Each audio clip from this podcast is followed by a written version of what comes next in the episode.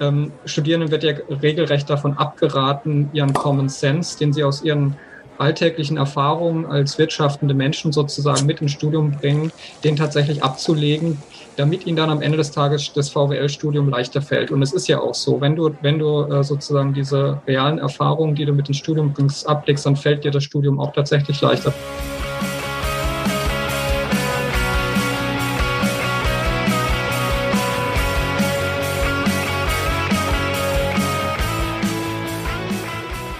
Ja, herzlich willkommen in der Wirtschaft, Lukas und Felix. Äh, schön, dass ihr da seid. Mit was stoßen wir denn heute an? Mit einem Staffelbergbräu aus Oberfranken. Ich habe einen Zäpfle. Äh, ich habe einen Kölsch. Zum Wohl. Zum Wohl. Zum Wohl. Ja, herzlich willkommen auch an euch zu unserer 23. Folge in der Wirtschaft, wo wir mit euch die Vielfalt der Wirtschaftswissenschaften kennenlernen möchten. Wir sprechen dafür mit Expertinnen aus verschiedenen Teildisziplinen der VWL über ihre Forschung bzw. Arbeit und über aktuelle und gesellschaftlich relevante Themen. In unserer heutigen Folge ist Lukas Beuerle bei uns zu Gast und am Mikro sind für euch heute Felix und Martin, das bin ich. Ja, hallo Lukas, schön, dass du da bist. Hallo, schön bei euch zu sein. Lukas, du bist wissenschaftlicher Mitarbeiter an der Cusanus Hochschule in Bernkastel-Kues und außerdem Doktorand an der Europa-Universität in Flensburg und Co-Autor des Buches Wirtschaftlich studieren. Außerdem warst du im Vorstand des Netzwerks Plurale Ökonomik. Wir wollen heute hauptsächlich über deine Forschung zur Zufriedenheit mit dem VWL-Studium sprechen. Und da würde uns als erstes mal interessieren, du hast ja selber auch äh, VWL studiert. Äh, was ist dir selber während deines Studiums der VWL aufgef äh, aufgefallen? Was hat dich gestört? Aber was fandest du auch gut daran? Also ich habe meinen äh, VWL-Bachelor in äh, Bayreuth gemacht und ähm, ja, war einfach mit recht vielen Fragen aus einem äh, aus mehreren Auslandsaufenthalten da in dieses Bachelorstudium reingekommen.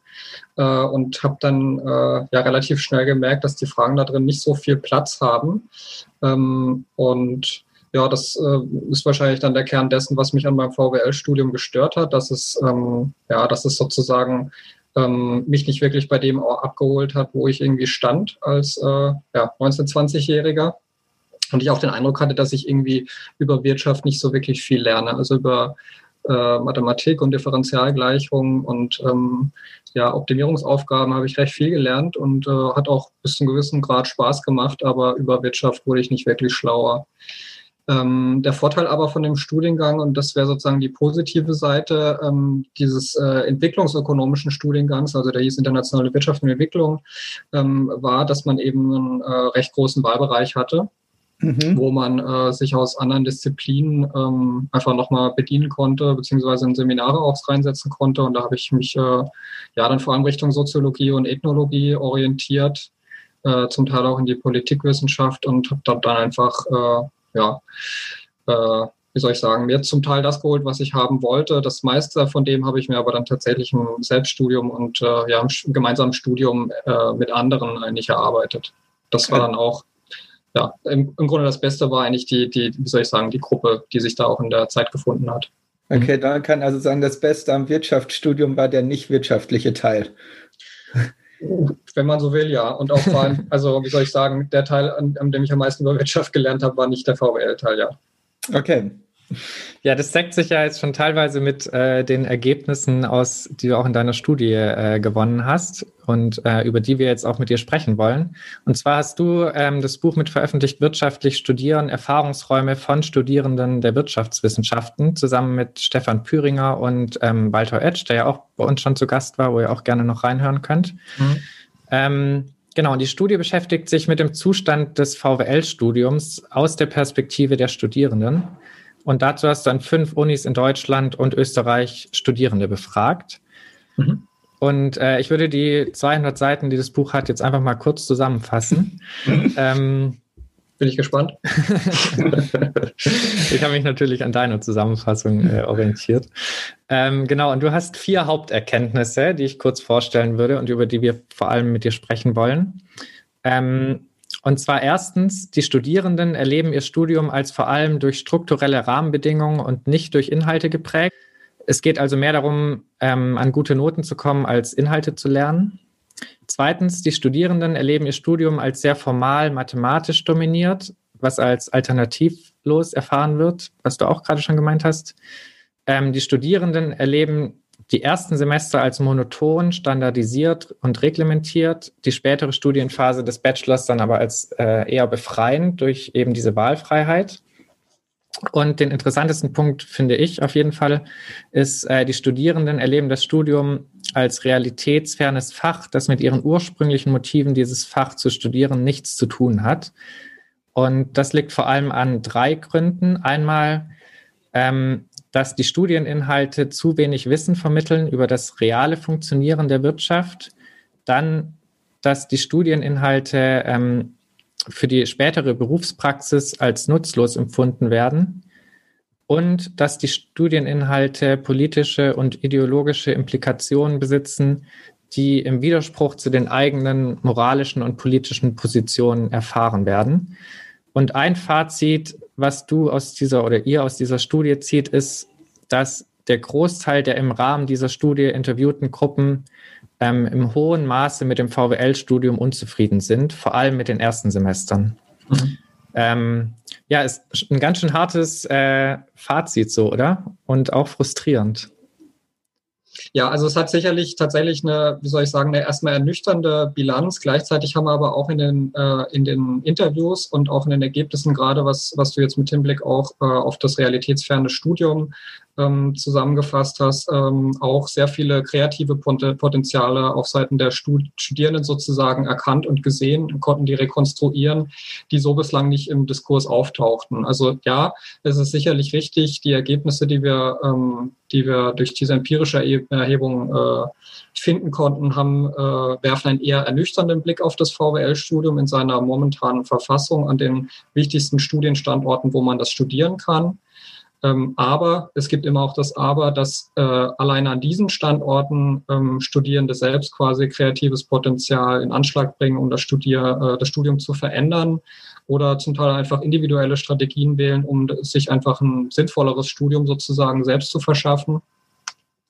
Ähm, und dann äh, gibt es natürlich auch andere Studienstandorte, wo äh, man andere Dinge studieren kann oder eine andere Form von Wirtschaftsstudium auch erfahren kann. Ne? Also äh, einfach nur, du hast es ja erwähnt, wir haben das an fünf Studienstandorten äh, gewählt, die wir nach dem Kriterium der, der Bedeutsamkeit sozusagen in der deutschsprachigen Volkswirtschaftslehre ausgewählt hatten und konnten damit natürlich nicht ein Gesamt der, des VWL-Studiums abdecken. Mhm. Jetzt hast du gemeint, dass, oder dass die Studierende sich eigene Strategien überlegen. Kannst du da vielleicht irgendwie so konkrete Beispiele nennen? Ja, also das ähm, mit Blicke zum Beispiel auf die Studierenden, die eben mit so einem, ähm, ja, mit so einem Erkenntnisinteresse, mit einer epistemischen Motivation, wie wir das genannt haben, ins Studium kommen, ähm, die merken eben recht schnell, dass, ähm, dass sie eigentlich nicht wirklich viel über Wirtschaft lernen im Wirtschaftsstudium, was äh, einigermaßen paradox ist, aber ähm, wählen dann quasi ähm, spezifische Strategien, um sich dieses Wissen zu besorgen, zum Teil im Selbststudium. Mhm. Zum Teil aber auch in, äh, ähm, ja in anderen, ähm, in anderen Modulen, die sie zum Teil selber mit aufbauen. Also äh, setzen sich dann zum Beispiel in andere Veranstaltungen mit rein von anderen Fächern oder so. Oder die Leute, die mit einem eher praktischen, mit einer praktischen Motivation ins Studium kommen, also die sozusagen konkrete Skills ähm, vermittelt bekommen äh, wollen, die sie dann später im Berufsleben einsetzen können. Ähm, die merken dann auch recht schnell, dass sozusagen die Skills sich äh, irgendwie auf ja, Ableiten reduzieren äh, jetzt mal polemisch äh, gesprochen, und ähm, die suchen sich dann sozusagen konkrete praktische Tätigkeitsfelder ähm, da draußen in der Wirtschaft in Form von Praktika beispielsweise oder auch einfach in Form von Nebenjobs ähm, und erhoffen sich eben dadurch dann eigentlich dort in diesen Nebentätigkeiten die Tätigkeiten äh, dann zu lernen, die, die dann später vielleicht auch für potenzielle ähm, ja, Berufsfelder oder Arbeitgeber ähm, relevant sind. Also die Studierenden äh, setzen sich sozusagen nicht einfach äh, oder nehmen das äh, Studium tatsächlich nicht einfach so hin, wie es ist. Das war eines unserer ähm, äh, einer unserer Ergebnisse, sondern finden tatsächlich individuelle Strategien, die immer gekoppelt sind an die ursprünglichen Motivationen, mit denen sie ins Studium reinkommen. Mhm. Also nicht nur eine kleine Minderheit.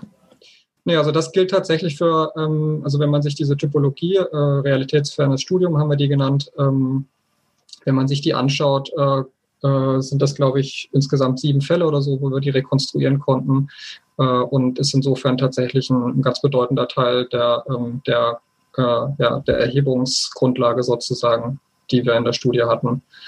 Also das findet sich wirklich in recht vielen Fällen. Und damit, wie soll ich sagen, widerlegen wir natürlich auch ein Stück weit ähm, die, diese immer wieder vorgebrachte ähm, Indoktrinationshypothese zum Beispiel. Ne? Ähm, die davon ausgeht, eben, dass Studierende quasi ähm, einfach dadurch, dass sie halt ähm, mit Standardlehrbüchern beispielsweise konfrontiert werden, am Ende des Tages dann zum Beispiel auch äh, selbstsüchtiger oder eigennütziger sozusagen aus dem Studium rausgehen, also sozusagen klarer Ursache-Wirkungszusammenhang. VWL-Student kriegt irgendwie oder VWL-Studentin kriegt eben VWL-Lehrbuch vorgesetzt ähm, und wird dadurch egoistischer. Nein, wenn man sich sozusagen tatsächlich in diesen konkreten Erfahrungsraum hineinbegibt und sich anschaut, wie gehen eigentlich Studierende mit ihrem Studium um, merkt man, dass ähm, da durchaus sehr viel kreatives Potenzial auch dort ist so, und man gar nicht von so einem Ursache-Wirkungsverhältnis dort an der Stelle eigentlich sprechen kann. Mhm. Mhm. Ja, wir würden gerne nochmal auf die, diese vier Haupterkenntnisse, die die Studie äh, mhm. hervorgebracht hat, äh, eingehen und dann nochmal ein bisschen nachfragen. Äh, zu dem ersten, dass diese Frustration vor allem in den ersten Semestern vorliegt, wo es kaum Wahlmöglichkeiten gibt und sehr viel vorgegeben ist, in so einem engen Korsett quasi. Hm, würdest du nicht sagen, dass es irgendwie auch notwendig ist, dass ein Studium so aufgebaut ist, dass man so eine durchgeplante Einstiegsphase mit äh, Pflichtelementen hat? Und danach erst die Wahlmöglichkeiten kommen, damit alle auf einem gleichen Level sind und man danach gezielter ähm, vertiefen kann?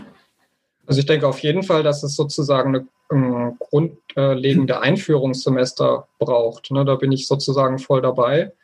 Ähm, das ist ja zum Beispiel auch was, was wir hier in unseren Studiengängen machen, auch im Bachelorstudiengang. Die Frage ist nur, in was wird eingeführt ne, mhm. und wie wird in das was eingeführt. Und da tauchen eben die spezifischen Probleme für die Studierenden aus, dass, äh, auf, dass eben das, was gelehrt wird, extrem, ein extrem enges Set ist von, ähm, von Theorien und Methoden, die sozusagen vermittelt werden, durchaus auch von, von Fähigkeiten, die vermittelt werden, die sind recht eng. Äh, und die finden nochmal eine zusätzliche Verengung durch die Form, wie diese äh, Inhalte beigebracht werden, also Stichwort vor allem Vorlesungen, ähm, und dann auch den Prüfungsformen sozusagen, in der diese Inhalte sozusagen ab, abgeprüft werden, also Stichwort mhm. Klausuren. Das heißt, ein ohnehin schon enges Set von Inhalten wird in, sehr eng, in einem sehr engen Set von Formen quasi präsentiert und das macht tatsächlich äh, die drei bis vier ersten Semester auf, äh, aus. Also da unterscheiden sich die Studienstandorte ein Stück weit. Ähm, und das wird einfach als eine sehr, äh, deswegen dann als eine sehr fremdbestimmte Studienphase wahrgenommen, die eben, wie gesagt, ähm, recht wenig mit dem zu tun hat, was man sich eigentlich ursprünglich sowohl in der Form als auch im Inhalt von dem VWL-Studium erhofft hat. Mhm. Kann es sein, dass es auch daran liegt, dass es einfach sehr große Studiengänge sind und man dieses standardisierte Format auch braucht, mit, gerade mit Vorlesungen und Klausuren, um so eine große Anzahl an Studierenden äh, unterbringen zu können? Ja, das ist, also das ist zumindest mal das Argument, was äh, dann auch in den äh, VWL-Lehrbüchern selbst immer auftaucht, äh, also was sozusagen als da Legitimationsursache auch äh, genannt wird. Äh, da wird den Studierenden gewissermaßen an, an, anhand ihrer eigenen Studienerfahrung ökonomische Theorie, also Entscheidung unter äh, knappen Bedingungen sozusagen beigebracht.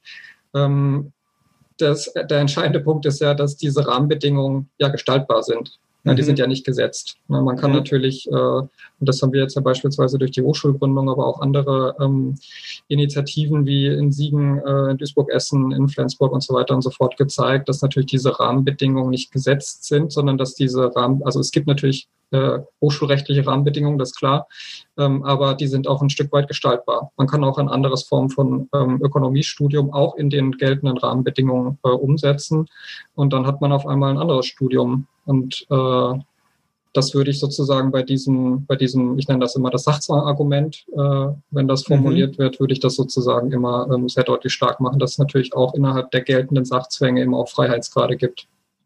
Mhm.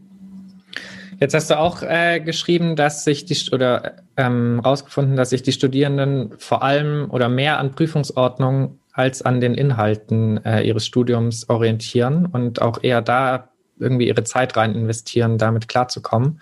Ähm, würdest du sagen, dass das ein spezifisches Problem des VWL-Studiums ist oder dass es insgesamt einfach ein Problem der neuen Bachelor, Master Absolut, äh, ja. Also das, das ist ein Ergebnis, das lässt sich auch, wenn man sich jetzt quasi Erhebungen aus anderen Fächern anschaut, lässt sich das äh, sozusagen wiederfinden. Ähm, das ist sicherlich kein äh, spezifisches Problem von VWL-Studierenden ähm, sondern trifft tatsächlich eben äh, all die äh, Studierenden, die stark eben von den Formen betroffen sind, in denen auch VWL-Studierende studieren. Mhm. Und das sind eben weit über die Fachgrenzen hinaus äh, ja, Soziologinnen, Ethnologinnen, vor allem aber auch Physikerinnen, äh, Naturwissenschaftlerinnen, Medienwissenschaftlerinnen. Also Leute, die einfach in einem ähm, in einem Studiensystem gewissermaßen studieren, Stichwort Bologna-Reform, mhm. ähm, das eben einen starken Fokus auf diese äh, Form legt. Mhm.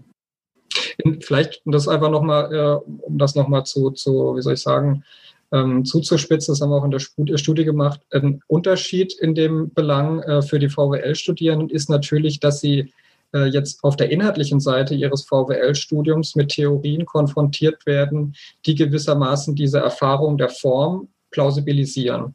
Ne? Also das, was ich jetzt gerade auch schon über das, die Lehrbücher gesagt haben, so, wir erklären euch sozusagen ökonomische Theorie anhand eurer eigenen Lehrerfahrung.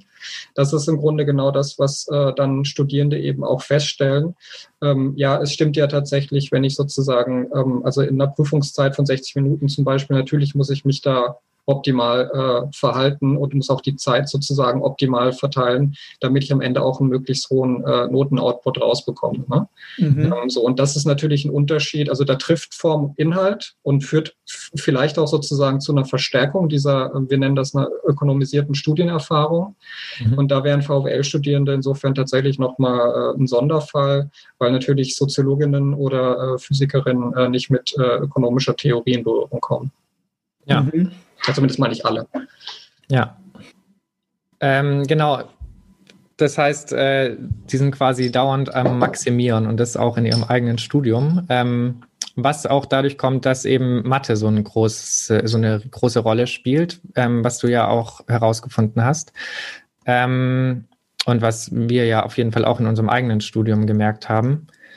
Ähm, würdest du aber nicht sagen, dadurch, dass so der Großteil von wirtschaftswissenschaftlicher Forschung ähm, auf mathematischen Kenntnissen beruht, ähm, so eine Grundkenntnis in Mathematik absolut nötig ist, auch für VWL-Studierende? Ja, absolut. Ich denke, äh, das ist auf jeden Fall sinnvoll, eine, ähm, wie soll ich sagen, eine solide mathematische Einführung ähm, zu bekommen, um zum Beispiel auch äh, ja, äh, Regressionsanalysen zu machen oder ökonometrische Analysen zu machen ähm, scheint mir absolut essentiell, wird aber ähm, zumindest mal in den einschlägigen Grundveranstaltungen so nicht äh, wirklich beigebracht. Also es gibt tatsächlich VWL-Lehrbücher, die zum Beispiel in Mannheim verwendet werden, wo eine sehr saubere mathematische Einführung stattfindet in ökonomische Theorie, ähm, eben auch mit einer, wie soll ich sagen, ähm, auch äh, von Mathematikerinnen ähm, äh, formulierten, also äh, Einführung sozusagen in ökonomische Theorie. Mhm. Ähm, in den klassischen Einführungslehrbüchern findet man eher eine recht, in meinen Augen, eine recht äh, ja, gefährliche Melange sozusagen von ähm, oberflächlicher Mathematik und äh, sehr viel Narration zwischendrin, die zum Teil auch politisch aufgeladen sind. Also das ist ein, ein Strang sozusagen, den ich in meiner Lehrbuchforschung verfolge. Ähm, das heißt, äh, ich sehe es bis auf jetzt sozusagen die Einführung in die Mathematik für WirtschaftswissenschaftlerInnen, die ja zum Teil, die ja noch zum größten Teil immer noch von äh, Mathematikerinnen äh, mhm. gehalten werden, sehe ich es jetzt für die einschlägigen VWL-Grundlagenveranstaltungen nicht wirklich überhaupt gegeben, also nicht, nicht wirklich gegeben, dass dort eine gute mathematische Einführung in ökonomische Theorie erfolgt. Äh, und natürlich ist der zweite wichtige Punkt in dem äh, Zusammenhang, äh, dass ähm, ja, dass es halt eben momentan doch einen sehr starken ähm, Methodenmonismus gibt und andere ähm, Erkenntnisformen, nicht mathematische Erkenntnisformen, verbale Erkenntnisformen äh, beispielsweise ähm, total unterrepräsentiert sind. Mhm. Ja, das heißt, auf jeden Fall, ja, ähm, äh, gerne mathematische Einführung, aber dann bitte auch sozusagen andere Erkenntnisformen einführen. So. Mhm. Ja, Genau, dazu möchten wir später auch noch mitkommen äh, und mit dir ein bisschen über die Methodenwahl, die, mhm. mit der du selber in deiner Forschung äh, benutzt, sprechen. Jetzt gerade würde mich dann noch interessieren zu dem quasi letzten Punkt, oder dem vierten Punkt, der dem fehlenden realweltlichen Bezug, mh, hm, den ihr festgestellt habt. Äh, ich würde mal schätzen, dass du das wahrscheinlich für problematisch hältst. Ähm, und die Frage wäre so ein bisschen, wie erklärst du dir, dass es dazu kommt? Weil was wir jetzt auch in unserem Podcast so ein bisschen gemerkt haben, bei den Menschen, mit denen wir sprechen, ist, dass in der Forschung dieser äh, realweltliche Bezug deutlich stärker ausgeprägt zu sein scheint, als das, wie ihr es in dem Studium und in der Lehre feststellt. Ja, also das, äh, da würde ich auf jeden Fall zustimmen. Das ist auch das, was ich, äh, was ich sehe. Ähm, Gleichzeitig würde ich schon auch für die, ähm, also es, es, hängt sehr stark zusammen mit dem Methodenideal in den Wirtschaftswissenschaften, dieser mangelnde äh, Realweltbezug. Ähm, die, wie soll ich sagen, reale Erfahrungen spielen in einem VWL-Studium eine sehr nachgelagerte Rolle, ähm, weil eben, und das ist ja das, was in diesem äh, in, diesem, in dieser zweiten Typik, äh, Typik ähm, Mathematik sozusagen als stillschweigende Voraussetzung, ähm, weil ähm, reale Erfahrungen gewissermaßen immer nur dann gelten, wenn sie in ein, ähm, in ein, in das, in ein abstraktes ökonomisches Denken sozusagen eingefügt werden. Das Zentrale ist die Vermittlung eines abstrakten ökonomischen Denkens. Und in dieses äh, Denken hinein gewissermaßen kann dann auch wieder reale Welt sozusagen wie als äh, Veranschaulichungsbeispiel oder als äh, Anwendungsfläche eingebracht werden. Mhm. Ich wollte es eigentlich später bringen, äh, wenn wir sozusagen auf die Methodenfrage zu sprechen kommen, da gehört es eigentlich hin, aber ich, ich bringe es jetzt trotzdem einfach jetzt schon mal an. Ähm, äh, also um es in, in einem Bild klar zu machen, ähm, von Vorder- und äh, Hinterbühne ähm, auf der, äh, also das, was wir sozusagen als re reale Erfahrung machen, jeden Tag als Wirtschaftssubjekte, beispielsweise im Supermarkt oder auch als UnternehmerInnen, als KonsumentInnen und so weiter und so fort, ähm, das spielt ja in einem, in einem VWL-Studium erstmal eine nachgelagerte Rolle. Und zwar deswegen, weil auf gewissermaßen auf dieser Vorderbühne der Erfahrung, der phänomenalen Erscheinungen ähm, gewissermaßen eine Hinterbühne noch eingezogen wird ähm, durch die VWL-Theorie. Das hat äh, zu tun mit äh, einem naturwissenschaftlichen Erkenntnisideal äh, Mitte des 19. Jahrhunderts. Und auf dieser Hinterbühne ähm, spielt sozusagen die eigentliche Musik. Das ist, das ist quasi die Bühne der ökonomischen Gesetze und Prinzipien, die eben auch äh, auf die Vorderbühne zurückwirken. Ja, und die sozusagen eigentlich bestimmen, äh, was sozusagen sich uns auf der Vorderbühne als Phänomene sozusagen darbietet. Ja? Mhm. Ähm, und ein VWL-Studium dreht sich im Wesentlichen darum, äh, diese Hinterbühne sozusagen beizubringen. Was passiert da an Gesetzmäßigkeiten? Ne? Wie laufen, äh, wie laufen bestimmte Kurven ähm, und so weiter und so fort. Das ist sozusagen sozusagen das Zentrale, worin auch äh, grundlegende VWL-Lehrbücher ähm, ja, äh, vermitteln. Ja. Ähm, und mir scheint es eben äh, gerade dieses Ergebnis der, des Verlusts der, der, der, des realweltlichen Bezugs scheint mir sehr viel damit zu, zu tun zu haben. Dass Studierende tatsächlich, und das ist ja also gerade Menkyu, aber auch Samuelson sind da sehr explizit, ähm, Studierenden wird ja regelrecht davon abgeraten, ihren Common Sense, den sie aus ihren alltäglichen Erfahrungen als wirtschaftende Menschen sozusagen mit ins Studium bringen, den tatsächlich abzulegen, damit ihnen dann am Ende des Tages das VWL-Studium leichter fällt. Und es ist ja auch so, wenn du, wenn du äh, sozusagen diese realen Erfahrungen, die du mit ins Studium bringst, ablegst, dann fällt dir das Studium auch tatsächlich leichter. Das ist auch das, was, was unsere, was die Studierenden in den Interviews berichtet haben. Mhm. Ja, und ähm, da zeigt sich, glaube ich, sehr, wie soll ich sagen, auf, auf sehr, sehr markante Weise das, was sozusagen eigentlich at stake ist, ähm, nämlich worum soll sich eigentlich ein VWL-Studium drehen? Soll sich tatsächlich um die Vermittlung abstrakter Prinzipien äh, drehen? Glauben wir daran, dass sozusagen, dass es eine solche Hinterbühne gibt, ähm, die, die, ja, um die sich sozusagen Ökonominnen äh, kümmern sollten? Oder, das wäre sozusagen das Paradigma, für das ich äh, eine Lanze brechen würde, können wir nicht tatsächlich eigentlich, also gibt es diese Hinterbühne überhaupt? Ich würde sagen, nee, es gibt äh, reale ökonomische Praktiken, realisiert von äh, realen wirtschaftenden Menschen und Akteuren, Institutionen. Ähm, und mit denen können wir uns befassen. Ja, also da gibt es sozusagen methodisch kontrollierte Wege, sich dieser Realität zu nähern, auch den wirtschaftlichen Erfahrungen zu nähern, die wir äh, alltäglich machen als Akteure. Ähm, und meines Erachtens sollte sich ein VWL-Studium eben gerade darum kümmern, ähm, ja, die Auseinandersetzung mit dieser wirtschaftlichen Wirklichkeit sozusagen zu ermöglichen. Mhm. Mhm. Ist auf jeden Fall äh, ein schönes Bild mit der Bühne. Ähm, also ich kann es absolut nachempfinden, diese Erkenntnisse, und würde die auf jeden Fall auch, oder habe die genauso auch wahrgenommen während meinem Bachelorstudium, das ich äh, in Tübingen gemacht habe. Warst du von bestimmten Ergebnissen oder Erkenntnissen überrascht? Ja, ich hätte es, ich hätte es nicht erwartet, dass diese Formen so stark durchschlagen.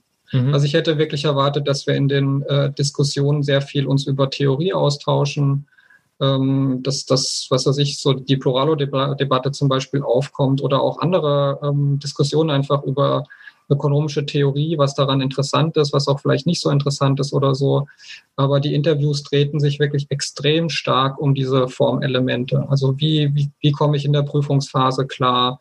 Ähm, wie, wie kriege ich das hin, sozusagen die Literatur zu besorgen und mich sozusagen in, gerade in der Prüfungsphase dann in der Bibliothek auch zu behaupten. Ne? Da gibt es ja auch so Mikropraktiken, wie man dann schnell irgendwie an, an Bücher oder an Platz oder sonst was kommt. So, das sind, das sind tatsächlich ähm, äh, Orientierungsprobleme, die immer wieder auftauchten in den, in den ähm, Interviews. Und das hätte ich so stark nicht erwartet.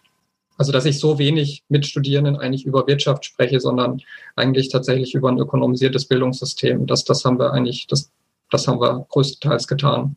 Mhm. Mhm. Und wird diese Kritik, die die Studierenden äußern, deiner Meinung nach wahrgenommen? Äh, welche Studierenden meinst du jetzt, die in der Erhebung? Äh, oder, genau, ähm, in der Erhebung. Also quasi dass quasi diese Unzufriedenheit der Studierenden irgendwie von den Dozierenden oder von Seiten der Universität wahrgenommen wird? Naja, damit setzt du ja voraus, dass überhaupt sozusagen, dass die überhaupt formuliert und adressiert wird. Ne? Ähm, mhm. Und das würde ich mal behaupten, dass das für viele Studierende nicht der Fall ist. Also, ähm, also viele der Studierende, mit denen wir gesprochen haben, haben, das war zumindest unser Eindruck, äh, in dieser Interviewsituation zum Teil äh, zum ersten Mal irgendwie explizit formuliert, dass das VWL-Studium vielleicht ja vielleicht nicht so toll ist, wie sie das irgendwie äh, gewünscht hätten.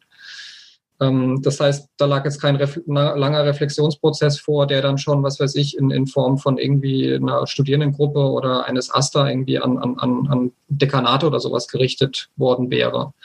Ähm, wir haben auch sozusagen, um, eine, um diese komparative Analyse zu, ähm, äh, ja, zu bereichern, haben wir tatsächlich auch an jedem äh, Studienstandort, den wir ähm, beforscht haben, auch Gruppen aus der pluralen Ökonomik oder kritische Studierendengruppen mit hinzugezogen und die befragt. Und die hatten natürlich ähm, genau das schon getan, was du gesagt hast. Ähm, also es ist an ihre Dekane und so weiter herangetragen. Ähm, und ähm, ja, wir hatten zum Beispiel auch in Mannheim dann eine, eine, Abendveranstaltung, eine Podiumsdiskussion, wo auch die Ergebnisse vorgestellt wurden und der auch der, der Studiendekan quasi mit den Ergebnissen konfrontiert wurde. Mhm. Ähm, ja, insofern fand da schon Austausch statt, aber es sind, ähm, ja, wie soll ich sagen, die institutionellen Restriktionen äh, sind da recht, äh, recht äh, stark und äh, im Grunde wurden dann ähnliche Argumente ja wiederholt, wie man es wie man's insgesamt ja auch aus der Pluralo-Debatte irgendwie kennt. Also. Ja. Also mit dem Fazit, äh, dass der Großteil der Studierenden äh, unzufrieden mit seinem Studium ist, ähm, denke ich, sollten sich die Lehrenden oder die Unis auf jeden Fall damit befassen. Ja, das ähm, ist äh, ähm, vielleicht, um das, um das nochmal ganz kurz irgendwie auf drei Punkte zu bringen. Also es sind ja drei Argumente, die immer vorgebracht werden von, also wenn es jetzt um die Frage geht, warum tut sich nichts, ne? Mhm, das sind, mhm. ich, also in, auf Podiumsdiskussionen, Abendveranstaltungen, sonst was, ich erlebe immer drei Argumente, die kommen sozusagen von den Verantwortlichen, warum nichts gemacht wird. Das erste Argument ist, ähm, wir sind doch schon plural. Äh, also es gibt kein Problem. Äh, also ne, Stichwort Behavioral Economics oder, oder sonst was. Ähm, das zweite Argument ist ähm, ein Sachzwangargument. Äh, ja, prinzipiell äh, stimmen wir sozusagen der Kritik zu. Es gibt auch tatsächlich Probleme. Es gibt erheblichen Nachholbedarf, vor allem in den Grundlagensemestern. Ähm, das wird zum Beispiel auch durch die Studie von, von Frank Beckenbach, Maria und Daskalakis belegt, aber auch durch die Erhebung von Thomas Fricke im Verein für Sozialpolitik. Ähm, dass tatsächlich durchaus auch Probleme wahrgenommen werden im Mainstream, aber eben immer ein ganz starkes ähm, Sachzwangargument vorgeschoben wird dann. Also wenn es dann um die Veränderung geht, dann äh, ja, sind sozusagen die institutionellen Restriktionen so groß, wir können nichts tun, weil äh, wir stehen im internationalen Wettbewerb oder wir müssen ähm, ja unsere Studierenden ins Ausland schicken können und äh, können deswegen nichts verändern oder die Modulhandbücher sind vorgegeben etc. pp. Mhm. Und das dritte Argument, was man äh, glücklicherweise immer seltener hört, das ist auch meines Erachtens das, äh, ja, das ein, also das Problematischste, ist das, äh, ist das Ideologieargument, dass doch eben das, was gefordert würde ähm, von Seiten der Studierenden, ähm, doch letzt, letztendlich ja ideologisch sei und ähm, man doch sozusagen die, ähm, die positive Wissenschaft beizubringen hätte. So, und das ist aber ein Argument, was ich, äh, was ich immer weniger wahrnehme, was denke ich auch eine gute Entwicklung ist, ja. Mhm. Natürlich um eine, also um eine wissenschaftsbasierte Kritik geht. Und wenn du jetzt in der Lage wärst, äh, konkret was zu ändern, also du quasi von diesen Sachzwängen frei bist, die du gerade geschildert hast, was wären deiner Meinung nach die Reformen, die nötig wären, um das VWL-Studium anders zu gestalten? Das Schöne ist, dass es ja keine hypothetische Frage und auch keine äh, hypothetische Antwort jetzt wird, sondern äh, dass ich sozusagen gemeinsam mit an, äh, anderen an genau dieser Antwort arbeiten konnte und wir das jetzt äh, auch durch eine Überarbeitung unseres Studienangebotes hier an der Cusanus Hochschule in, in, in vier neue Studiengänge gebracht haben. Mhm. Also wer sozusagen die Langfassung will und die ausführliche Fassung, der guckt sich einfach die Modulhandbücher an, äh, unserer Studiengänge. Äh, die Kurzfassung äh, jetzt hier für den Podcast ist tatsächlich die Reorientierung des Ökonomiestudiums an konkreten realen Phänomenen und Problemlagen. Das ist das Zentrale, was äh, die zentrale Aufgabe, die zu leisten ist. Ähm, wir können uns keinen abstrakten Modellplatonismus mehr leisten, äh, sondern wir brauchen ein VWL-Studium, was die, wie soll ich sagen, die wissenschaftliche Fülle und Vielfalt, die vorliegt, ähm, Studierenden mitgibt und anbietet, damit sie in den konkreten Situationen und auch in den konkreten Problemlagen, in denen sie stehen und mit denen sie quasi ähm, an, in das Studium reinkommen, dann tatsächlich auch die in Anschlag bringen können. Ja, also wir leben in einer Welt multipler Krisen. Wir können es uns nicht leisten, auf eine Theorie oder äh, ja, eine geistige Monokultur, wie das Silja Grauper ausdrückt, äh, zu setzen. Wir brauchen eine ähm, eine denkerische Vielfalt, die sich widerspiegeln muss in einer institutionellen Vielfalt, wie Wirtschaft gestaltet ist und wird in der realen Welt. Und ähm, ja, dahingehend würde ich, äh, wie, soll, wie, soll, ich sagen, Reformbemühungen in der Volkswirtschaftslehre oder in der volkswirtschaftlichen Lehre äh, ausrichten. Mhm. Ähm, genau, jetzt hast du schon die Cusanus Hochschule genannt. Es gibt auch noch Duisburg-Essen oder Siegen, die ja mhm. auch ähm, plurale äh, Studiengänge anbieten. Ähm, siehst du daran irgendwie eine Tendenz, dass es so in die richtige Richtung geht? Ähm, also in die Richtung, die du gerade beschrieben hast? In den letzten zehn Jahren ist ja, also was wir in den letzten zehn Jahren seit der Wirtschafts- und Finanzkrise erlebt haben, äh, oder zwölf Jahren, ähm, ist, ist ja tatsächlich ein wachsender, wachsender Diskurs um die, ähm, wie soll ich sagen, um den massiven Reformbedarf in der Volkswirtschaftslehre. Dazu mhm. liegt jetzt sozusagen ein wissenschaftsbasierter Diskurs vor. Also es ist in, in der Wissenschaftssoziologie, aber auch in der Ökonomie, aus der Ökonomie selbst heraus äh, ja zahlreiche Studien, Studien jetzt vorgelegt worden, gerade in den letzten fünf Jahren zum Zustand der Volkswirtschaftslehre. Und das ist erstmal in der Wissenschaft, die sozusagen über ihren eigenen Voraussetzungsboden, über ihre eigenen Hintergründe, auch über ihre eigene Geschichte so viel vergessen hat und ihren Studierenden ja auch nicht mehr beibringt, ist das erstmal eine total gute Entwicklung. Ja wir können jetzt sozusagen von konkreten Studien her uns ein Bild dessen erarbeiten oder verschaffen, ähm, was sozusagen Sache ist. Das ist, eine, das ist eine gute Entwicklung der letzten zehn Jahre. Ähm, und die ermöglicht es auch sozusagen hm, besser und zielgerichteter jetzt die Reformbemühungen anzustrengen. Gleichzeitig, wenn es aber sozusagen um die konkrete Realisierung und die Umsetzung ähm, von, ja, von Bildungsreformen im Ökonomiebereich geht, ähm, sehe ich noch viel zu viel die Studierenden selbst am Arbeiten. Also ich finde das total toll und äh, wie soll ich sagen, äh, ist auch total wichtig, dass es jetzt Institutionen wie das Netzwerk gibt und äh, das ist einfach, äh, ich denke, es ist vor allem Ihnen zu verdanken, äh, dass in den letzten zehn Jahren auch so viel passiert ist. Ähm, aber ich würde mir doch viel mehr Engagement von Seiten der, der Verantwortlichen äh, in den Instituten, aber auch in der, in der Wissenschafts- und Bildungspolitik äh, wünschen. Also da braucht es einfach viel mehr Unterstützung. Ähm, ökonomische Bildung in ihrer jetzigen Verfassung ist tatsächlich ein gesellschaftliches Problem und muss auch als solches verhandelt werden und, und, und adressiert werden. Ja. Mhm. Und da würde ich, da, da sehe ich sozusagen noch zusätzlichen Reformbedarf, dass es sozusagen nicht bei Lippenbekenntnissen bleibt, sondern dass es tatsächlich, äh, ja, dass es institutionelle Veränderungen gibt. Das ist eigentlich die zentrale Herausforderung. Ähm, und das darf nicht den Studierenden überlassen werden. Ja, also beziehungsweise nicht ihnen allein. Das ist wie wenn du sozusagen äh, ja, Frauen sagst, sie sollen sich doch darum kümmern, dass endlich äh, Frauenrechte umgesetzt werden. Ja, das, mhm. äh, das ist einfach, äh, ja, das ist die Aufgabe von, ähm, von allen, die an ökonomischer Bildung beteiligt sind. Und vor allem von denen, die es sozusagen verantworten und auch vorne dran stehen. Ja, ja, du hast jetzt eben schon erwähnt, äh, dass du an der Gründung der Cusanus Hochschule, an der Gestaltung der Studiengänge da beteiligt warst. Und da hat uns bei Twitter auch eine Frage erreicht, die dazu vielleicht ganz gut passt. Und zwar wurde da gefragt, dass du viel Energie in die Gründung der Cusanus Hochschule gesteckt hast und ob du das wieder tun würdest. Äh, ja, äh, ja, ich würde es wieder tun. Es war tatsächlich sehr ähm, aufreibend und sehr äh, kräftezehrend ähm, also sozusagen eine Hochschule von äh, ja, der Klopapierrolle bis zum Präsidentengehalt sozusagen alles äh, from scratch aufzubauen. Das ist äh, relativ äh, anstrengend. Aber es hat gezeigt, ähm, es hat gezeigt tatsächlich, dass, ähm, oder es ist die Hochschule und auch die anderen äh, Initiativen, die, die ihr schon erwähnt habt, äh, sind sozusagen der lebende Beweis dessen, dass auch innerhalb der Bologna-Strukturen Studienreformen möglich sind. Es sind Bildungsinnovationen möglich ähm, und das beweist sozusagen die schiere Existenz dieser Institution. Ähm, und deswegen würde ich das wieder unternehmen. Der zweite Grund, weswegen ich es wieder unternehmen würde, ist das Netzwerk und die Studierenden, die, äh, mit denen ich sozusagen in, in dieser Zeit in Berührung gekommen bin. Also quasi zu sehen in den Seminaren, in den Lehrveranstaltungen, äh, ja, was auf einmal möglich ist, wenn du tatsächlich den Studierenden einfach die Möglichkeiten einräumst und bietest, das ist einfach unfassbar. Also die, mhm. die Prüfungsleistungen, äh, die, die auch die ähm, Initiativen, die entstehen auf, auf studentischer Seite, ist einfach, ist einfach Wahnsinn. So. Und äh, das spornt mich an, halt ähm, die Bildungsinnovation, die wir jetzt hier entwickelt haben, gemeinsam mit anderen ähm, ja, zu skalieren beziehungsweise zu normalisieren an anderen Orten.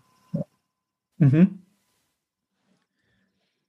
Genau, jetzt hast, haben wir schon viel vorhin über die Kritik äh, geredet und du hast auch schon ein bisschen ähm, beschrieben, dass es eben immer noch viel zu wenig ange oder dass es so die Aufgabe der Unis wäre, diese Angebote zu bieten. Ähm, wir haben auch schon über die Zwänge gesprochen. Was mich noch ein bisschen interessieren würde, ist, äh, es gibt jetzt Siegen und die Cusanus Hochschule und Duisburg-Essen und so weiter. Ähm, und es gibt auch Studierende, die Bock haben, da zu studieren. Ähm, ich würde aber trotzdem sagen, dass die Unis jetzt nicht gerade überrannt werden von Über Bewerbungen. Mhm. Ähm, wenn man das jetzt damit vergleicht, dass du gesagt hast, der ganz große Teil äh, der Studierenden ist absolut unzufrieden mit ihrem Studium. Warum glaubst du, ähm, werden die nicht überrannt, was ja dazu führen würde, wahrscheinlich, dass auch mehr Angebote entstehen würden? Ja, zum Teil hat es sicherlich noch be mit Bekanntheitsgrad zu tun. Mhm. Ähm, zum anderen aber ähm, schlicht und ergreifend mit, äh, wie soll ich sagen, ähm, mit einer äh, nicht so guten Kommunikation. Also, ne, also die, ich glaube, die Bildungsinnovationen werden zum Teil noch nicht wirklich äh, gut oder zielgruppenorientiert äh, formuliert. Und auf der anderen Seite sehen wir ja, dass äh, äh in vielen Mainstream-Studiengängen ähm, ja Dinge versprochen werden, die dann am Ende des Tages nicht eingehalten werden. Also da haben wir eher sozusagen dann ja, eine, eine, ähm, eine Kommunikation, die mehr reinpackt, als am Ende dann drin ist. Mhm. Ja, was dann auch viele Studierende in Studiengänge treibt, mit denen sie am Ende des Tages dann auch eher unzufrieden sind. Also mhm. spreche ich jetzt auch für meinen Fall. Also ich wurde letzten Endes halt einfach auch durch eine gute Webseite und einen guten Flyer halt ge ge gecatcht, so, ne? Ja. Und äh, ich denke, da gilt es halt eben auch diese Aufklärungsarbeit eben zu machen. Ja, Leute, schaut euch genau an, was dort, ähm, was dort gemacht wird. Es ist natürlich schwierig, wenn jetzt jemand aus dem Abi irgendwie rauskommt, dann sozusagen auch einen, einen Kriterienkatalog mit an die Hand zu geben, wo sich Leute tatsächlich ein eigenes Urteil darüber bilden können, ob sie äh, jetzt mit der Studienmotivation, was weiß ich, ein 18-, 19-Jährige jetzt tatsächlich mit einem VWL-Studium dann irgendwie zufrieden sein wird. Ne? Das ist, äh, ist sicherlich eine schwierige Herausforderung. Ähm, aber ähm, ja, irgendeine Verbesserung. Also auf der einen Seite ist es, glaube ich, ein, ein, Überschuss sozusagen von, von zu guter Kommunikation und bei den Bildungsinnovationen zum Teil noch ähm, ja, eine, eine nicht so gute Kommunikation, die einfach noch nachgearbeitet werden müsste. Mhm. Ich glaube, wir werden damit dann auch zum Ende dieses Themenblocks über das äh, Studium kommen und äh, würden das schließen mit der Frage von Friederike Welter, die letztes Mal bei uns zu Gast war. Äh, die wissen will, äh, die sich ja viel in ihrer eigenen Forschung mit mittelständischen Unternehmen äh, beschäftigt und wissen will, wie man deren Belange denn stärker im VWL-Studium verankern könnte. Genau, also ähm, bei der Frage jetzt auch im Zusammenhang dessen, was wir gerade besprochen haben, äh, müssten wir als Pädagoginnen und Pädagogen jetzt natürlich erstmal die Frage stellen, äh, ob das überhaupt so sinnvoll ist mhm. äh, und ob das vor allem sozusagen von einer Akteurszentrierung von Bildung her gedacht, ob das für die Studierenden denn so sinnvoll ist, ob die sich das auch ein Stück weit wünschen. Wenn wir die Frage mit Ja beantworten, ähm, dann scheint es mir wichtig, jetzt vor dem äh, Hintergrund äh, auch dessen, was ich gerade mit Blick auf die, ähm, die Leute gesagt habe, die quasi mit einem praktischen äh, Interesse ins Studium kommen, dass sie sozusagen konkret befähigt werden, äh, dann in einem meinetwegen in einem mittelständischen Unternehmen äh, etwas äh, beizutragen, ähm, dass sie halt mit entsprechenden tatsächlich äh, praktischen Fähigkeiten dann auch ausgestattet werden im VWL-Studium und auch mit den naja, sozioökonomischen Rahmenbedingungen, in die halt äh, Unternehmen, äh, Unternehmen oder mittelständische Unternehmen eingelassen sind, tatsächlich auch was darüber lernen. Ja? Ähm, ich glaube, dass wir das nicht sozusagen in jedem VWL-Studium brauchen. Also vielleicht äh, als, als, wie soll ich sagen, als ein äh, Modul meinetwegen. Ähm, ich kann mir auch gut vorstellen, dass man sozusagen solche passgenauen Angebote dann einfach ausklingt äh, und an, an was er sich an bestimmten Studienstandorten dort einen entsprechenden äh, Schwerpunkt einfach schafft. Mhm. Ja. ja. So würde ich die Sache angehen. ja, perfekt. Dankeschön. Ja, genau. Dann äh, hast, äh, haben wir den ersten Themenblock hinter uns und würden damit zur allseits beliebten Fragentrommel kommen. Du hast im Vorgespräch schon gesagt, dass du dich vorbereitet hast. Ich habe mich vorbereitet. Äh, ja, dann sind wir natürlich äh, gespannt, wie das so laufen wird. Ja. Äh, genau, du kennst das Prinzip. Es sind immer entweder oder Fragen. Du ja. antwortest äh, intuitiv und schnell. Ja. Äh, genau, wir haben uns überlegt, du hast einen Joker für jedes äh, Getränk, was du heute während der Sendung schon getrunken hast oder jetzt noch schaffst auszutrinken während des Spiels. Okay, sehr und, gut. Äh, ja, da baue ich noch ein paar Trappen auf. Wir wünschen dir auf jeden Fall viel Spaß und äh, dann geht's los. Ja, nee, warte mal, ich, äh, genau, ich würde jetzt doch direkt äh, das, was ich mir überlegt habe, direkt einmal vorweg schicken, okay. Äh, weil ich ja wusste, dass ihr mich sozusagen in diese Falle reinlaufen lasst, äh, um meine politische Motivation zu demaskieren. Ähm, und ähm, ja, ich würde, ich habe mir überlegt, dass ich nach einem ganz spezifischen Muster antworte. Und also das Muster folgt einer bestimmten Logik. Ähm, und ich lade sozusagen äh, Hörerinnen des Podcasts ein, das Muster zu dechiffrieren und ähm, mir zu schreiben. Und der oder diejenige, die das Muster löst, die kriegt von mir hier einmal das Wirtschaft neu lernen, druckfrisch, äh, druckfrisch äh, ja, in den Briefkasten. Okay, cool. okay. Das ist auf jeden Fall äh, eine Das kam schön, unerwartet. Das kam auf jeden Fall unerwartet. Okay, dann geht's los.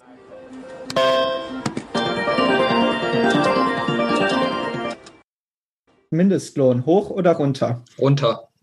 Green Growth oder Degrowth? Degrowth. Wer trägt die Verantwortung? Die Politik oder das Individuum? Politik. Mehr Staat oder weniger Staat? Mehr. Demokratisierung von Unternehmen? Nein. Ja oder nein? Nein. Empirie oder Theorie? Joker. Vergesellschaftung von BMW? Ja oder nein? Ja. Mehr oder weniger Subventionen? Mehr.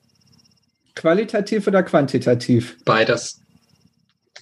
Facebook, Facebook und Amazon zerschlagen, ja oder nein? Ja. Er oder Starter? Er. Bedingungsloses Grundeinkommen oder Jobgarantie? Grundeinkommen. Frauenquote, ja oder nein? Nein. Technischer Fortschritt oder Suffizienz? Suffizienz. Schwarze Null, ja oder nein? Ja. AG, Auf jeden Fall, ja. Äh, Aktiengesellschaften oder Genossenschaften? Genossenschaften. Mietpreisbremse einführen oder nicht? Ja. Erbschaftssteuer oder Vermögenssteuer? Erbschaftssteuer. Klimakatastrophe optimistisch oder pessimistisch? Pessimistisch. Alles klar, das war's. Dann wären wir durch. Ich bin äh, gespannt, äh, ob unsere Hörerinnen und Hörer äh, das ja, gerne, gerne einfach per E-Mail ja, oder bei Twitter vielleicht auch die Leute, die es haben. Gerne auch so, ja. Ja. Ja. Genau, wir werden auf jeden Fall nochmal dazu aufrufen an alle, äh, dass ihr da gerne mitmachen sollt und euch das anhört. Äh, euch versucht da das Muster rauszuhören. Ich habe es jetzt spontan beim Fragestellen nicht geschafft. Nee. So ganz so einfach ist es, glaube ich, nicht. ja, vielleicht als Tipp, das wäre jetzt auch wirklich schwierig gewesen. Okay. Ja. Gut, dann ähm, ja, geht's weiter. Mhm. Nachdem du uns hier so ein bisschen aus dem Konzept gebracht hast. äh, das wäre Sinn, Sinn der Veranstaltung, oder?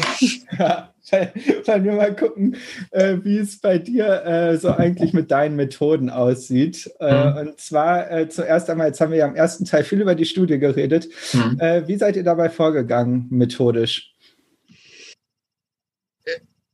Ich stelle der äh, zur Beantwortung der Frage jetzt erst nochmal äh, so einen kurzen Exkurs auf diesen wissenschaftstheoretischen, äh, diese wissenschaftstheoretische Schleife zur Vorder- und Hinterbühne äh, voran. Ähm, was wir versucht haben, ist sozusagen tatsächlich die konkreten Erfahrungen von Akteuren in einem konkreten sozialen Feld sozusagen äh, an den Anfang der Erhebung zu stellen. Ja, also wir haben sozusagen nicht versucht, jetzt auf irgendeiner Hinterbühne Gesetzmäßigkeiten zu rekonstruieren, sondern wir sind sozusagen in ein spezifisches Feld reingegangen und haben versucht, von diesem Feld aus ähm, die, wie soll ich sagen, die dort inhärenten äh, Dynamiken und ähm, ja, ähm, typischen Merkmale des Feldes gewissermaßen äh, in, der Aus in der direkten Auseinandersetzung ähm, mit dem Feld und vor allem mit den gelebten Erfahrungen der Akteure in diesem Feld zu rekonstruieren. Ja?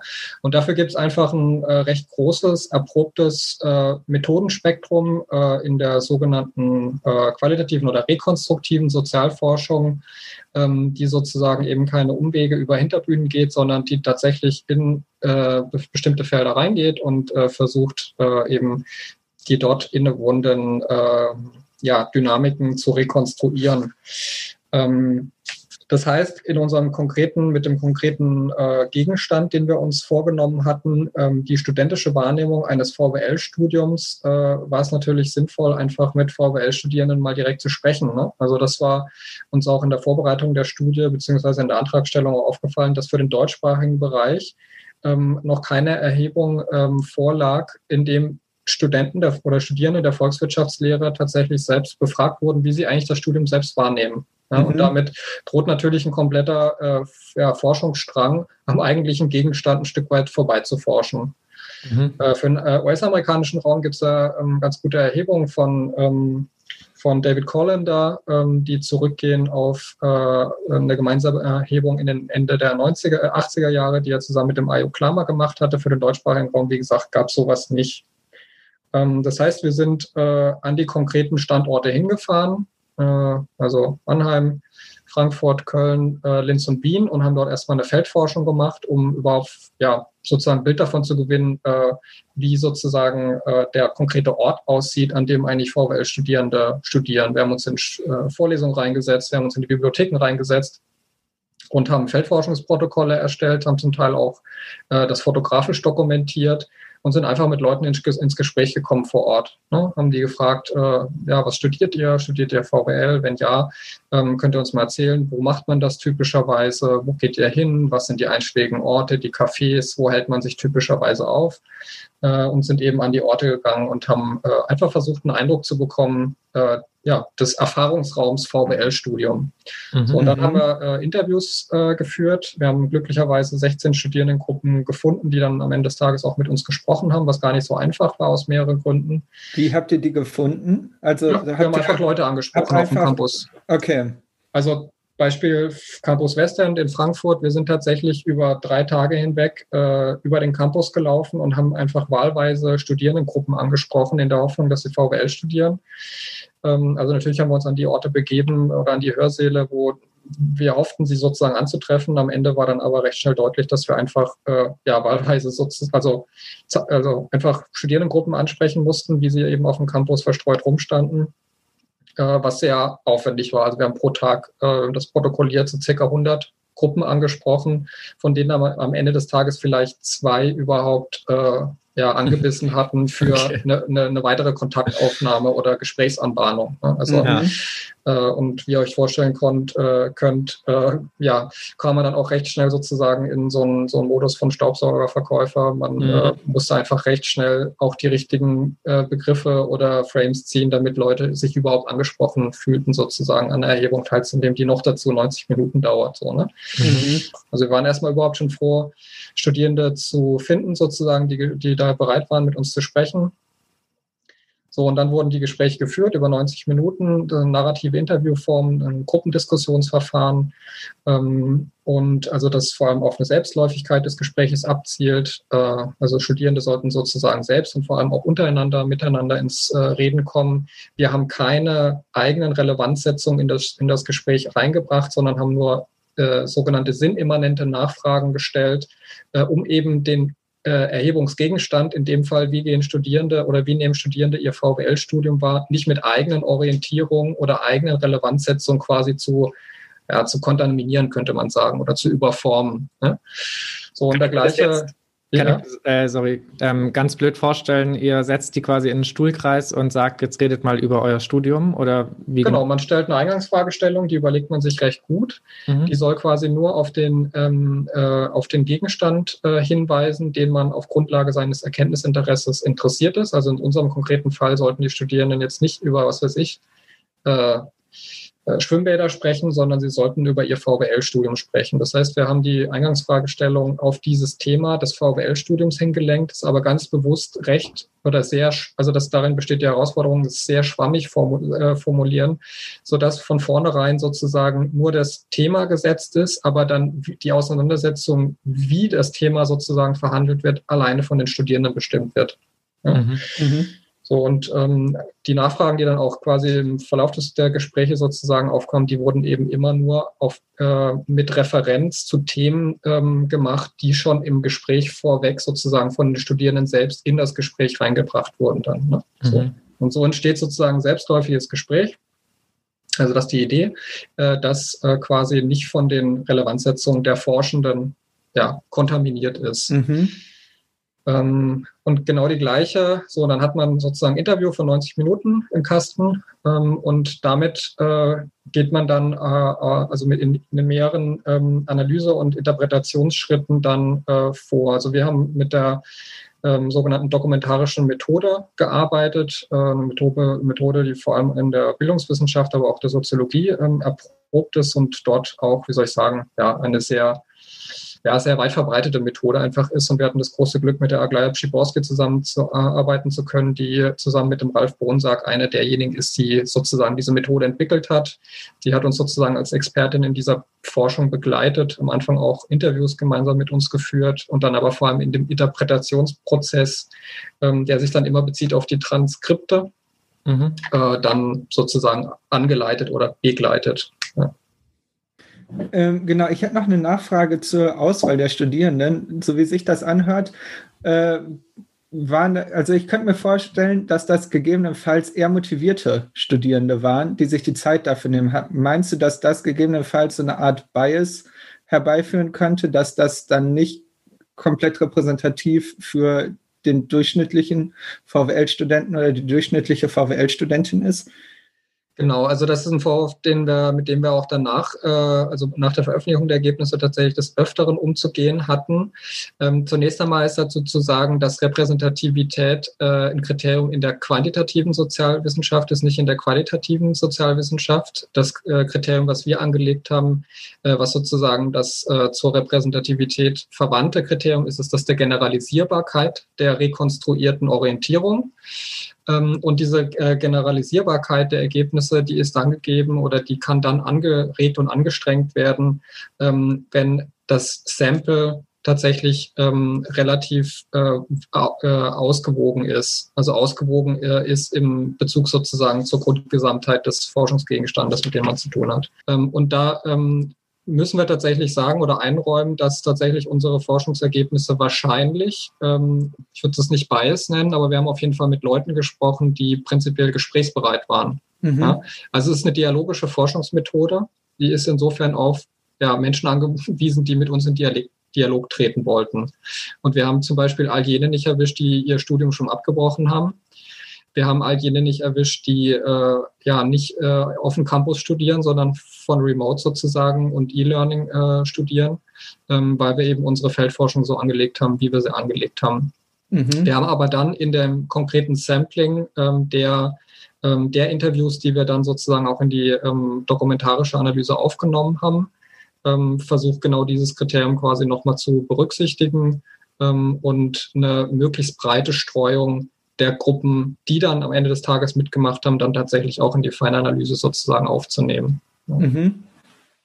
Gleichwohl muss man das auf jeden Fall auch für zukünftige Forschung, die wir ja hoffentlich auch irgendwie anregen, äh, muss man das sozusagen tatsächlich als ein oder das ist eines auch unserer Forschungsergebnisse, dass das eine der Problematiken ist und es gibt auch tatsächlich ähm, qualitative Forschungsmethoden, die sozusagen nicht so zeitintensiv sind, auch in der Feldforschung.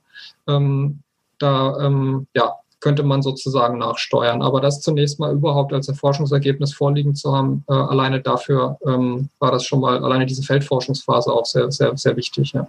Mhm. mhm. Jetzt wird in der VWL, ähm, also so die klassische VWL Bachelor- oder Masterarbeit ist ja eine, irgendwie so eine Art von Regression ähm, oder ähnliches.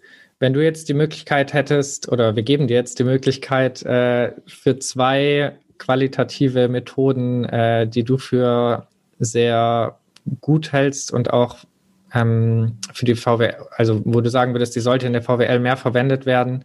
Ähm, welche zwei Methoden wären das und könntest du sie vielleicht kurz ähm, zusammenfassend irgendwie erklären, dass jetzt mhm. Studierende, die unseren Podcast hören, sagen können, ah cool, vielleicht lese ich mal da ein bisschen mehr und vielleicht schreibe ich da meine Abschlussarbeit oder sonstige Seminararbeit mit dieser ja. Methode? Also die eine Methode, die ich auf jeden Fall ähm, empfehlen würde, die zum Teil auch schon genutzt wird, äh, in den Rändern zumindest, ähm, ist auf jeden Fall die Diskursanalyse, vor allem die, also ich nutze, ich arbeite mit der wissenssoziologischen Diskursanalyse nach Keller. Ähm, das scheint mir gerade in einem Kontext von äh, ähm, ja, einer, äh, wie soll ich sagen, erstarkenden narrativen Ökonomik, wie sie ja zum Beispiel auch der Nobelpreisträger Schiller ähm, vorschlägt, äh, scheint mir das total essentiell, dass angehende Ökonominnen und Ökonomen ähm, tatsächlich mit gesellschaftlichen Narrationen äh, umgehen können, sie verstehen und rekonstruieren können und eben dieses, die impliziten Sinnhorizonte von Narrationen, auch gerade auch von ökonomischen Erzählungen äh, verstehen und äh, ja auch ein Stück weit dekonstruieren lernen. Also dafür sind, liegen sozusagen diese äh, verschiedenen Diskursanalysen ähm, bereit. Da gibt es einen ganzen, ganzen Stall voll. Ähm, die zweite, also das zielt sozusagen auf äh, Narrative und Narrationen, auf Erzählungen. Das zweite Feld oder die, der zweite Forschungsansatz, den ich äh, in einem ja, äh, Curriculum der Zukunft oder auch in einer ökonomischen Forschungslandschaft der Zukunft gerne sehen würde, ist, äh, sind Forschungsmethoden, die eine Auseinandersetzung von Ökonominnen mit gelebter Praxis ermöglichen. Ja, wir mhm. bewegen uns sehr viel in, äh, in Diskursen, ähm, Ökonomen äh, und Ökonomen dann vor allem auch in abstrakten Modellwelten. Ähm, wir haben uns, meines Erachtens äh, haben wir ein äh, sehr eingeschränktes Verständnis dessen, was eigentlich ökonomisches Handeln bedeutet. Ja, und da, um, um, um ein solches Verständnis zu entwickeln, was Handeln was, was konkretes ökonomisches Handeln heute eigentlich tatsächlich ausmacht und in welche Richtung wir es vielleicht auch bringen könnten oder müssten. In Anbetracht der äh, mannigfachen Krisen ähm, scheint mir es wichtig, da eben auch entsprechend ähm, empirische, empirisch geerdete ähm, ja, Methoden sozusagen äh, zu haben, mit denen man sich einer ökonomischen Praxis nähern kann. Mhm. So, und da sind wir jetzt genau in dem Feld einer ähm, ja, praxistheoretisch fundierten Wirtschaftsanalyse. Und dafür können wir zum Beispiel ähm, die dokumentarische Methode in Anschlag äh, bringen, die äh, im Feld der praxeologischen Wissenssoziologie. Das ist die, mit der ihr gearbeitet genau, habt. Genau, das ist die, mit der wir gearbeitet haben, ähm, mit der wir ähm, also die ließe sich beispielsweise nutzen oder die würde ich jetzt in dem Fall auch äh, empfehlen, weil sie eben äh, eine sehr große Forscher-Community einfach vereint, wo sehr viele äh, Beispiele auch schon vorliegen, von denen man einfach jetzt auch für die äh, volkswirtschaftliche Forschung lernen kann. Ja. Mhm.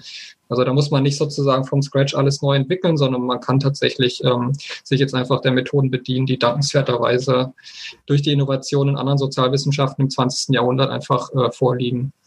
Genau, ich glaube, das Problem ist eher die fehlende Kenntnis äh, in der VWL von diesen Methoden. Ja. ja, nicht nur Kenntnis, sondern auch ja einfach auch offene Ablehnung oder ja, Brandmerkung ja. als unwissenschaftlich und so weiter und so fort. Das, also das auch, genau. Äh, was mich jetzt noch interessieren würde, du hast vorhin kurz von Fotodokumentation geredet. Was genau ist denn eine Fotodokumentation? Eine Fotodokumentation ist äh, ein äh, erprobtes Mittel in der Feldforschung. Ähm, äh, wie soll ich sagen, schriftlich dokumentierte Eindrücke sind das eine. Das andere ist sozusagen eine Erfahrungstotalität, die durch Fotos äh, oder ja, ähm, bildtechnische Dokumentation eingefangen werden kann. Wir haben einige wenige Bilder jetzt auch in der Studie abgedruckt. Ähm, Bilder ermöglichen einfach eine Erfahrungstotalität abzubilden und einzufangen, die an die halt Texte nur sehr schwer rankommen. So. Ähm, das heißt, in der Feldforschung beispielsweise ist das ein total wichtiges äh, Thema.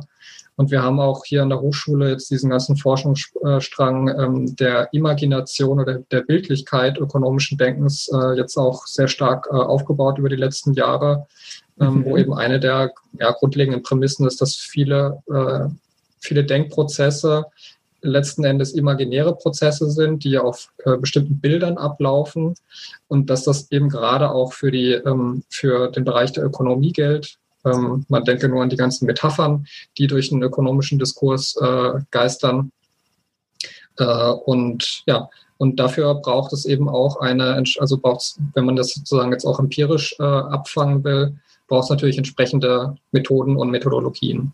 Und da ist Fotodokumentation, aber dann vor allem auch Fotointerpretation natürlich ein, äh, ja, ein Strang, den man aufbauen muss. Okay, das klingt auf jeden Fall spannend. Wir jetzt wahrscheinlich, äh, genau, wir haben jetzt leider nicht die Zeit, da jetzt noch viel genauer drauf einzugehen, aber äh, genau, lohnt sich sicher mal reinzuschauen. Okay, genau. Wir hätten jetzt noch ein drittes Thema, haben jetzt aber nicht äh, mehr so viel Zeit. Ähm, wir wollten aber auf jeden Fall äh, darauf aufmerksam machen, dass du auch ein Sammelband dieses Jahr veröffentlicht hast äh, mit dem Namen Wirtschaft neu lehren, Erfahrungen aus der pluralen sozioökonomischen Hochschulbildung, ähm, wo verschiedene, verschiedene Lehrende, die ähm, plurale Formate oder Inhalte anbieten, eben ähm, Artikel beigesteuert haben. Ähm, genau. Und du hättest jetzt äh, nochmal die Möglichkeit, uns vielleicht irgendwie ein, zwei ähm, Beispiele zu nennen und äh, damit genau vielleicht ein bisschen Werbung zu machen, ähm, mhm. was vielleicht auch dazu führen könnte, dass sich mehr Lehrende, die vielleicht auch unseren Podcast hören, mhm. äh, sich vielleicht einfach mal dieses Buch anschauen. Ja, gerne. Also der äh, Sammelband ist aus der ähm, Sektion Sozioökonomische Hochschullehre aus der Gesellschaft für sozioökonomische Bildung und Wissenschaft heraus entstanden. Das ist quasi das erste Arbeitsprodukt äh, unseres Prozesses und versucht eben, äh, oder nicht versucht, sondern führt ähm, ja, ähm, mehrere Alternativen ähm, der ökonomischen Lehre zusammen, konkrete Lehrbeispiele, die auch so ähm, sozusagen aufbereitet wurden, dass man sie im Grunde ähm, ja, ready to use anwenden kann in seiner eigenen Lehrpraxis. Das wollten wir ermöglichen. Mhm. Ähm, einer, der, ähm, einer der Beiträge stammt von Lara Börger, die äh, in ihrem Beitrag auf die Leipziger Erwägungsseminare ähm, äh, eingegangen ist, ähm, wo einfach auf, äh, ja, auf Grundlage eines äh, bestimmten didaktischen Konzeptes des Erwägens ähm, ja, verschiedene Texte ähm, ähm, wie soll ich sagen, ähm, sich angeschaut wurden. Und äh, über die spezifische Form quasi oder didaktische Auseinandersetzung mit dem Erwägen ähm, auch eine ja, tiefergehende Auseinandersetzung mit Texten sozusagen ermöglicht wurde, die die Lara Börger eben als besonders bereichernd äh, in Erinnerung hat. Und sie hat das eben auch nochmal im Anschluss quasi an ähm, die äh, Pädagoginnen, die dieses Erwägungskonzept entwickelt haben, äh, aufbereitet, im Grunde für die ökonomische Fachcommunity, sodass man das äh, sich eben äh, anschauen und adaptieren kann.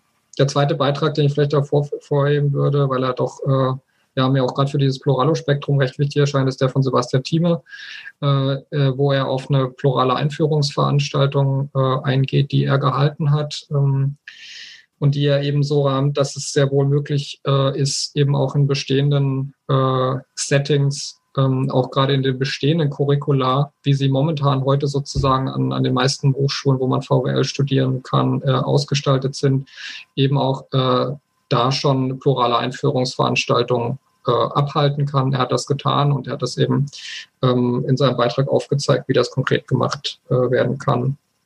Genau, und zu der Werbedurchsage gehört vielleicht einfach auch gerne, sich sozusagen diese, ähm, nicht nur den Band, den man, äh, der ist Open Access veröffentlicht worden, also kann man sich einfach runterladen als PDF. Ähm, tatsächlich auch diese Gesellschaft anzuschauen, sozioökonomische Bildung und Wissenschaft, sozioökonomie-bildung.eu, ähm, wo wir ja gemeinsam mit Fachdidaktikerinnen und Fachdidaktikern versuchen, ähm, ja, im Grunde auch neue Maßstäbe für ökonomische äh, Hochschullehre zu entwickeln, also für gute ökonomische Hochschullehre. Und es ist so ein äh, recht fruchtbarer Austausch zwischen FachwissenschaftlerInnen und FachdidaktikerInnen. Mhm.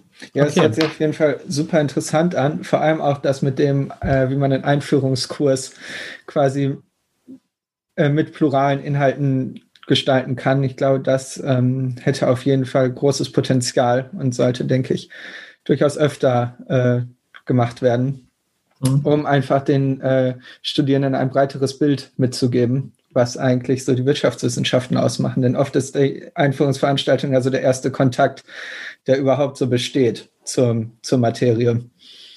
Und da kann man bestimmt noch prägen.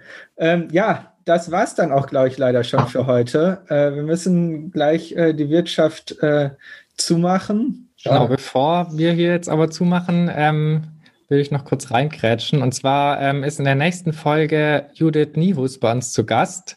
Sie ist Leiterin der Forschungsgruppe Mikrodaten und Methodenentwicklung am IW Köln. Und wir möchten mit ihr vor allem über Einkommensverteilung und Umverteilung sprechen. Ähm, genau, und äh, würden dich fragen, ob du eine Frage äh, an sie stellen möchtest. Ja, mir war natürlich, ähm, ich habe mir ihre, also ihre Auflistung auf der Webseite äh, angeschaut und ist mir natürlich direkt ins Auge gestochen, dass sie Leiterin der Forschungsgruppe Mikrodaten und mit, äh, Methodenentwicklung ist. Und jetzt auch vor dem Hintergrund dessen, was wir heute besprochen haben, würde es mich einfach interessieren, ähm, welches Potenzial Sie rekonstruktiver Wirtschaftsforschung oder rekonstruktiven Methoden innerhalb der Wirtschaftsforschung eben beimisst und ähm, ja, wo sie auch Potenziale sieht, ähm, Stichwort Mixed Methods, diese rekonstruktive Sozialforschung quasi mit etablierten empirischen Wirtschaftsforschungsmethoden zu kombinieren und äh, vielleicht auch ein Stück weit äh, zu stärken. Ja, das, okay. äh, das würde mich interessieren, wie sie das, wie sie das sieht. Alles klar, perfekt. Ja, super. Sehr schön. Ähm, genau, dann müssen wir leider schon äh, Schluss machen. Ist sehr schade. Wir hätten, glaube ich, gerade so, was das letzte Thema angeht, noch äh, viel länger reden können. Ähm, für euch alle, die zuhören, äh, ihr findet ab jetzt, seit der letzten Folge, die wichtigsten Paper und Publikationen und Artikel, auf die wir hier eingehen, immer auf unserer Homepage verlinkt, sodass ihr da direkt reingucken könnt. Äh, Gerade heute macht das wahrscheinlich auch Sinn, weil wir ja sehr viel über zwei Publikationen von Lukas gesprochen haben. Äh, genau, wir freuen uns wie immer sehr über euer Feedback. Ähm, und falls ihr mal eine Runde in der Wirtschaft schmeißen möchtet, könnt ihr das gerne tun, indem ihr uns per PayPal die nötigen Mittel dafür schickt. Infos auch dazu gibt es auf unserer Homepage. Und ja, dann war es das äh, für heute. Ich danke euch allen fürs Zuhören. Äh, und vor allem dir, Lukas, vielen Dank, dass du bei uns warst und äh, so ausführlich Rede und Antwort gestanden hast, äh, auch wenn du natürlich unser Konzept durcheinandergewirbelt hast, was natürlich sehr negativ aufgefallen ist. Das wird vermerkt. Äh, bedanken wir uns trotzdem sehr, dass du da warst und wünschen noch einen schönen Abend. Ja, danke euch und danke, dass ihr diesen Podcast aufgebaut habt. Das ist total toll. Dankeschön. Ciao. Ciao.